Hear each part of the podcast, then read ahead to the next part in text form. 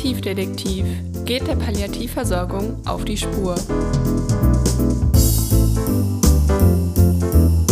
Herzlich willkommen beim Palliativdetektiv, dein Podcast rund um die verschiedenen Bereiche in der Palliativversorgung.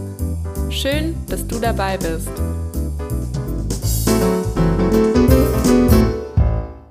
Mein Name ist Chantal und ich freue mich, dass wir heute über ein sehr wichtiges Thema sprechen, nämlich über die Patientenverfügung. In dieser Folge ist Elena Friedel bei mir zu Gast. Sie ist Mitarbeiterin im Fachbereich Ethik der Malteser Deutschland. Liebe Elena, stell dich doch selbst noch mal kurz vor. Wer bist du so und was machst du? Ja, hallo liebe Chantal. Mein Name ist Elena Friedel, wie du mich ja netterweise schon vorgestellt hast. Ich bin jetzt seit ungefähr vier Jahren bei den Maltesern in der Fachstelle Ethik, ähm, bin von Hause aus Gesundheitsökonomin, habe aber auch vor vielen Jahren schon mal eine Ausbildung im ambulanten medizinischen Bereich gemacht. Ja, und so ein bisschen vielleicht, warum sitze ich hier? Patientenverfügung, was machen wir da an der Fachstelle eigentlich? Wir haben Schnittpunkte zum Thema Patientenverfügung bei der Erstellung ähm, von Patientenverfügung. Wir informieren Menschen am Telefon, wir haben eine eigene Broschüre, eigene Vorsorgedokumente, haben ehrenamtliche Teams, die betreuen bei der Erstellung von Patientenverfügung. Wir sind aber in der Ethikfachstelle, wie der Name schon sagt, ähm, ja, haben wir Ethikstrukturen deutschlandweit in Krankenhäusern von Maltesern, Altenhilfeeinrichtungen und bekommen da halt ganz viel mit, auch wie werden Patientenverfügungen umgesetzt. Ne? Und deswegen so ein bisschen diese Schnittstelle und wir haben einfach die Fachzuständigkeit im Malteserverbund für das Thema. Genau, deswegen sitze ich hier. Sehr schön. Das heißt, du hast gerade schon gesagt, wir sitzen hier für die Patientenverfügung, beziehungsweise um darüber zu sprechen. Was genau ist denn überhaupt eine Patientenverfügung? Ich glaube, das hört man immer öfter und irgendwie weiß jeder so, ja, muss ich mich mal drum kümmern. Aber was genau ist das eigentlich? Genau, vielleicht gucken wir uns da das ähm, Arzt-Patienten-Verhältnis an. Also wenn du jetzt zum Arzt gehst und ähm, ja, du hast Probleme, du hast Beschwerden, dann untersucht der Arzt dich, stellt eine Diagnose und bietet dir Maßnahmen an, ne? Behandlungsmaßnahmen und du kannst einwilligen in diese oder du lehnst sie ab, weil du bist in der Lage zu entscheiden, du bist im Vollbesitz deiner Kräfte. Aber wie ist das in Situationen, in denen du das nicht mehr kannst, in denen du vielleicht im Koma liegst, ähm, schon schwer an Demenz erkrankt bist? Und genau für diese Situationen sind Patientenverfügung gedacht. Das heißt, du bestimmst in guten Tagen, dann, wenn du noch wirklich im Vollbesitz deiner Kräfte bist, in der Zukunft, in welchen Situationen, in denen ich nicht mehr entscheiden kann, was will ich dann noch haben? Will ich in einem komatösen Zustand, der vielleicht länger andauert, noch künstlich beatmet werden, wiederbelebt werden zum Beispiel? Also was möchte ich dann noch haben an Maßnahmen oder eben nicht? Und dieses Schriftstück, dieses Papier nennt man ja, Patientenverfügung. Mhm. Und wie ist so eine Patientenverfügung aufgebaut? Also es gibt keine Blaupause. Das muss man dazu sagen. Also jedes Schriftstück ist nochmal individuell. Es spiegelt ja meinen Willen wieder und jeder Mensch ist unterschiedlich, jeder Mensch ist anders. Aber diese Situationsbeschreibungen sind natürlich nochmal wichtig. Ne? Für wann gilt diese Patientenverfügung? Es sind immer Situationen, in denen ich ja nicht mehr selber einwilligungsfähig sind. Also zum Beispiel das Wachkoma, da kann ich mich nicht mehr äußern, nicht mehr mit der Umwelt Kontakt vielleicht aufnehmen. Eine schwere Erkrankung, wo ich dann oder Demenzerkrankung, in denen ich mich selber nicht mehr äußern kann. Und dann schreibe ich fest, was möchte ich dann noch für Maßnahmen haben. Also das ist tatsächlich so der Knackpunkt, das, was auch das Gesetz sagt. Wir sehen aber noch so ein bisschen andere Bausteine, die wichtig sind in der Patientenverfügung.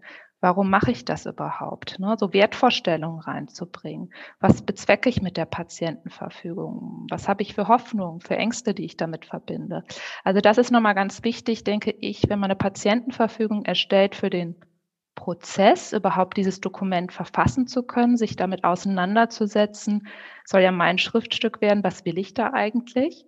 Aber auch später für die Leute, die es in Händen halten, die es umsetzen sollen, wenn ich nicht mehr in der Lage bin zu entscheiden, was ist so meine Intention dahinter? Weil ja, man kann keinen Medizinkatalog reinschreiben. Es gibt viele Situationen, die, die ich vielleicht jetzt gar nicht alle auf dem Schirm habe. Und ähm, das kann sehr hilfreich sein für Ärzte oder für die Menschen, die mich vertreten sollen, also Bevollmächtigte oder Betreuer. Das heißt, in der Malteser Patientenverfügung wird das auch aufgegriffen. Genau, bei uns ist das tatsächlich so, so startet das Dokument. Das ist ein Vordruck, also den mache ich natürlich zu meinem eigenen Dokument.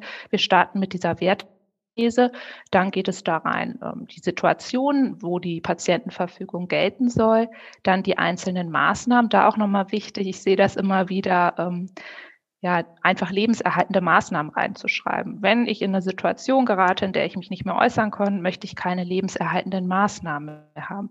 Aber was heißt das? Also da genau zu fassen, was genau sind das für Situationen, was genau sind das für Maßnahmen, ähm, die lebenserhaltend sind. Auch ein Antibiotikum kann eine lebenserhaltende Maßnahme sein. Meine ich das damit, das reinzufassen? Und man kann natürlich auch noch mal was reinbringen wie ähm, Aufenthalt möchte ich, wo möchte ich sein in diesen Situationen? Möchte ich zu Hause bleiben? Möchte ich ähm, von jemand begleitet werden? Habe ich einen bestimmten Palliativdienst vielleicht, der jetzt zu mir nach Hause kommen soll, den ich mir wünsche? Auch das kann natürlich Platz in der Patientenverfügung finden.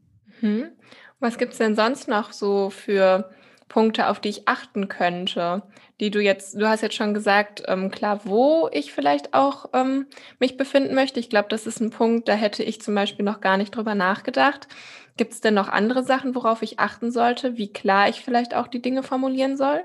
Genau, also ich denke, das ist wirklich wichtig, dass man versucht, so klar wie möglich zu sein. Ne? Also weil jeder, wenn ich jetzt sage, das erlebe ich auch immer wieder, wenn ich in eine Lebens, in eine Situation gerate, die nicht mehr lebenswert ist, das definiert jeder anders. Ne? Was bedeutet das für mich nicht keine lebenswerte Situation? Für den einen ist es vielleicht die schwere Demenzerkrankung, für den anderen ist das noch eine lebenswerte Situation. Also, dass man versucht, da so klar wie möglich zu sein, sich da auch ruhig an den Vordrucken so ein bisschen, ähm, ne, es gibt wie von uns die Vordrucke vom Bundesjustizministerium, da erleben wir, das kann gut Struktur geben, einfach nochmal sich dem Thema anzunähern. Ja, und diese Maßnahmen auch zu beschreiben, wirklich auszudifferenzieren. Was meine ich mit lebenserhaltenden Maßnahmen? Gehört da die Dialyse zu, künstliche Ernährung?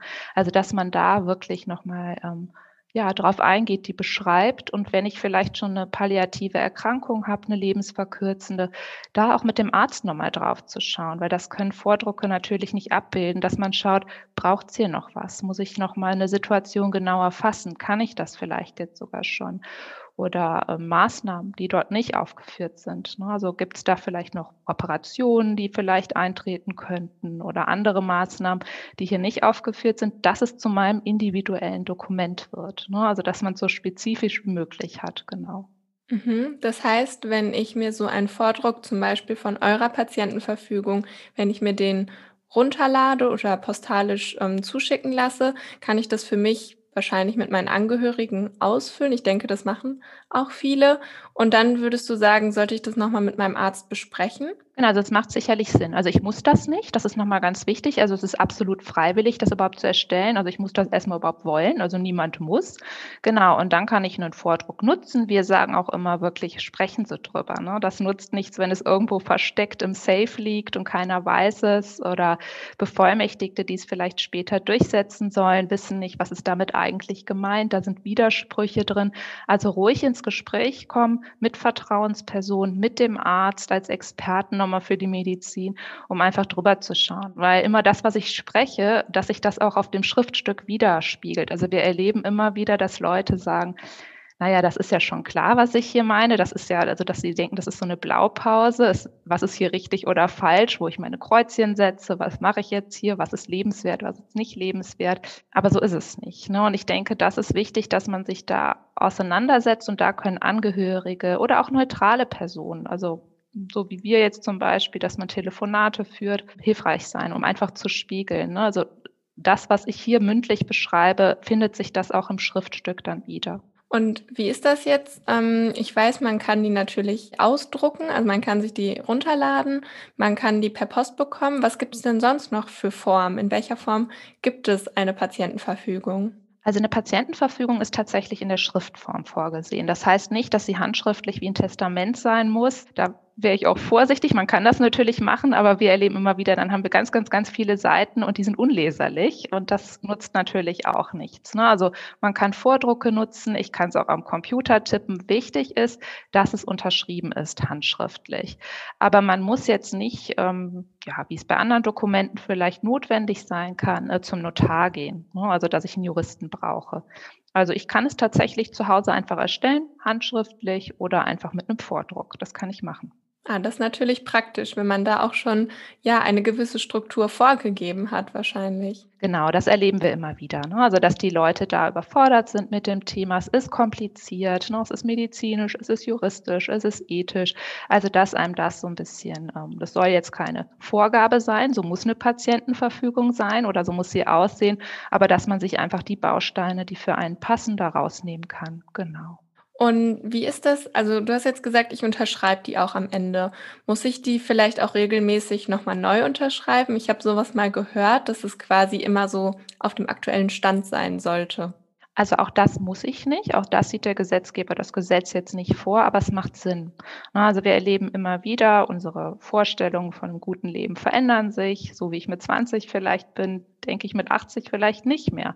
Und so entwickelt sich natürlich auch dieses Schriftstück. Ne? Und ähm, wenn man sich mal so ein bisschen in die Lage von einem Arzt versetzt, ähm, wir haben jetzt vielleicht den schwerkranken Patienten, der 80 Jahre alt ist, und dann haben wir eine Patientenverfügung, die ist vor zehn Jahren, vielleicht vor 20 Jahren, auch das gibt es schon erstellt worden, dann gilt die natürlich, aber es macht schwierig, sie umzusetzen. Ne? Ist das wirklich noch der Wille, der dort abgebildet ist? Passt der wirklich noch mit dem aktuellen jetzt zusammen?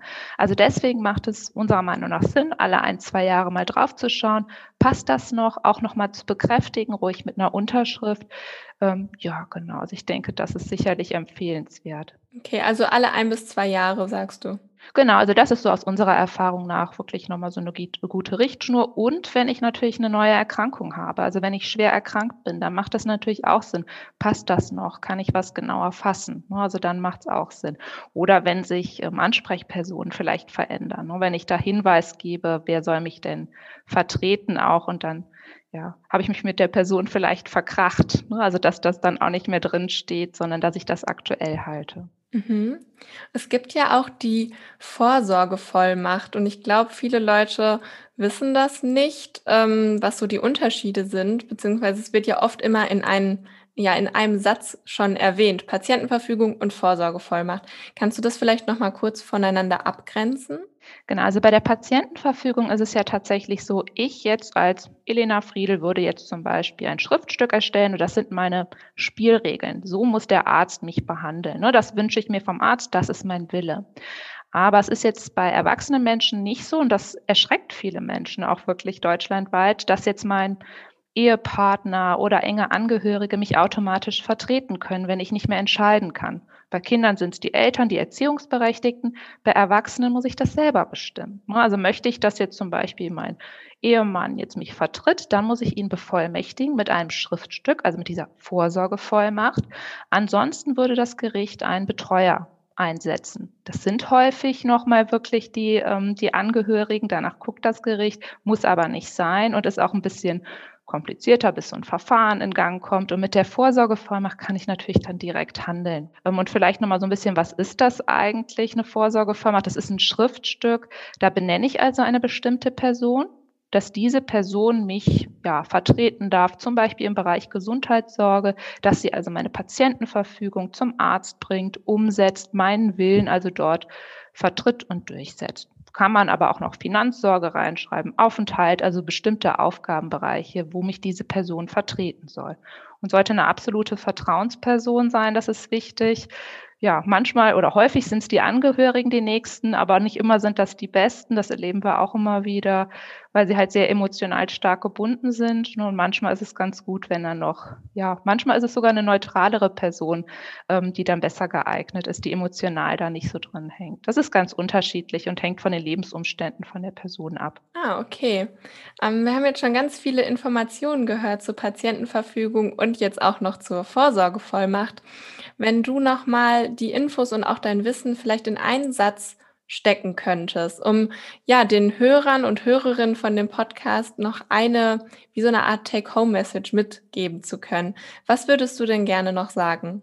Also es ist schwierig, so ein komplexes Thema in einen Satz zu bringen, aber ich versuche mal so ein bisschen von der Erstellung bis zur Durchsetzung. Ich denke, wichtig ist, nicht unter Druck setzen lassen, Zeit nehmen für das Thema, sich Unterstützung reinholen, ja, und aktuell halten und auch bitte nicht irgendwo um Safe einschließen, sondern drüber sprechen. Es ist ein Kommunikationsmittel. Ich denke, das ist so so der Knackpunkt. Nicht ganz ein Satz, aber fast vielleicht. Das war schon sehr gut. Vielen, vielen Dank, Elena, dass du dir die Zeit heute genommen hast, mit mir über die ja, Malteser Patientenverfügung und auch generell über die Patientenverfügung im Allgemeinen zu sprechen. Vielen Dank, dass ich da sein durfte. Hat Spaß gemacht. Ich hoffe sehr, dass dir die heutige Folge gefallen hat. Wenn du magst, schau auch gern mal auf Instagram at palliativ.detektiv vorbei und lass mir unter dem Post von der heutigen Folge da, ob du dich auch schon mal mit einer Patientenverfügung auseinandergesetzt und vielleicht sogar schon eine ausgefüllt hast. Das war der Palliativdetektiv, dein Podcast rund um die verschiedenen Bereiche in der Palliativversorgung. Vielen Dank, dass du heute mit dabei warst. Wenn dir diese Folge gefallen hat, abonniere gerne den Podcast, um keine weiteren Folgen mehr zu verpassen. Und folge dem Palliativdetektiv auch auf Instagram für weitere Informationen.